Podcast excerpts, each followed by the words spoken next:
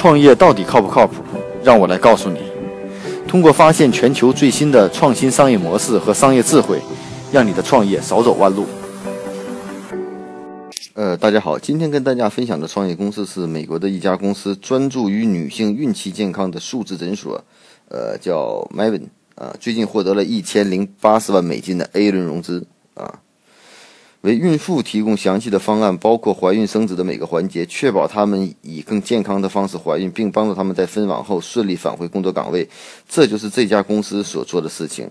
那我们知道，随着国内二胎政策的放开，国内的这种怀孕的人数和这种二胎的市场逐渐的是非常大的啊。而且出于这样的话，目前国内的这种从生产到产前、产后以及这种孩子的教育，这是一个巨大的一个市场啊。那目前看到我们身边有很多人出国生孩子，呃，包括这种孕前、孕期的检查啊，在医院都要提前一年、提前几个月甚至半年的预约啊。那这家公司主要做什么？这家公司呢，它就是帮助产妇做孕妇做一系列的这种的详尽的方案啊，详尽的方案。它目前呢拿了这笔融资以后，主要做主打的这种产品啊。呃，包括生育的这种援助、怀孕、产后领养、代孕以及流产等。另外呢，它也从这个呃协调了这种护理模式啊。那这家公司呢是创立于二零一五年啊，创业者、初创者、创始人呢也是于这种也是一个妈妈啊，当时。感觉到这个女性健康的远程医疗这种网络需求，在整个医疗需求中还是非常大的。而当时的这种美国的互联网医疗体系中，针对女性的服务还是非常少的。所以呢，他希望通过互联网的方式，为个人和企业员工提供针对女性健康的在线诊诊断需求。啊，其实。女性用户可以通过下载 APP，可以将消息发给在线的医疗保健的医护人员，包括各种的助产师、妇产科医生、治疗师、营养学专家以及心理专家。啊，根据不同的人的选择，负责不同的费用，都进行在线的服务和咨询。那这种服务方式呢，其实在国内也并不少见。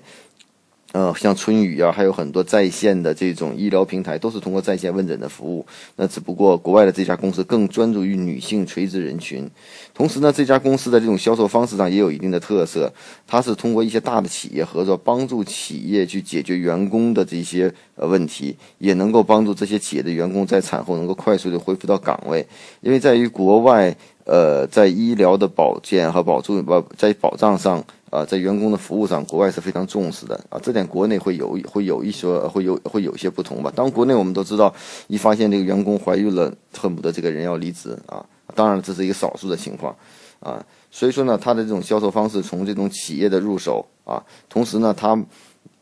对这些女性也进行这种保险的这种销售啊，商业保险各种保险的销售，另外帮助这些母亲在分娩后顺利的返回工作岗位。啊，返回工作岗位，因为实际上在这个以以往的历史数据显示，一年中大约只有百分之六十的这种呃女性生完孩子以后才会回到工作队伍，可能有百分之四十就做全职妈妈。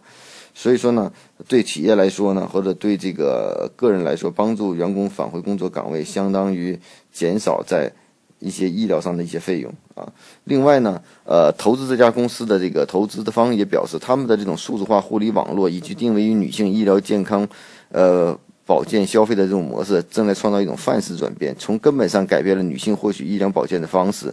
那类似的公司呢，其实在国内还有很多，我们经常知道的大姨妈的软件，也是对于女性这种健康的保护啊。那实际上呢，从国外这种方式来看，我们在医疗体系里头也好啊，虽然说有很多人做在线医疗、在线问诊，但是能不能在于垂直方向，除了病，除了从那种疾病方向以外，能不能从人群方向做一些更多的关注？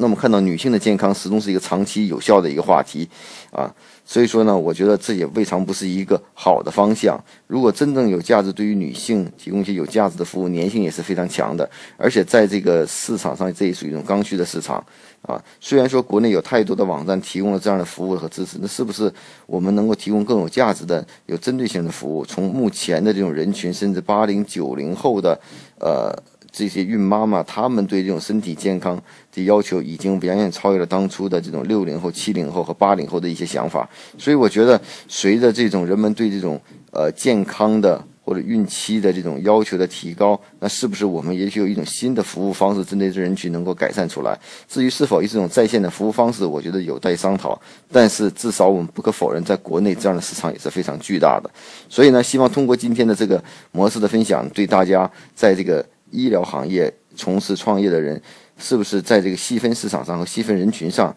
对这样的模式有一定的启发。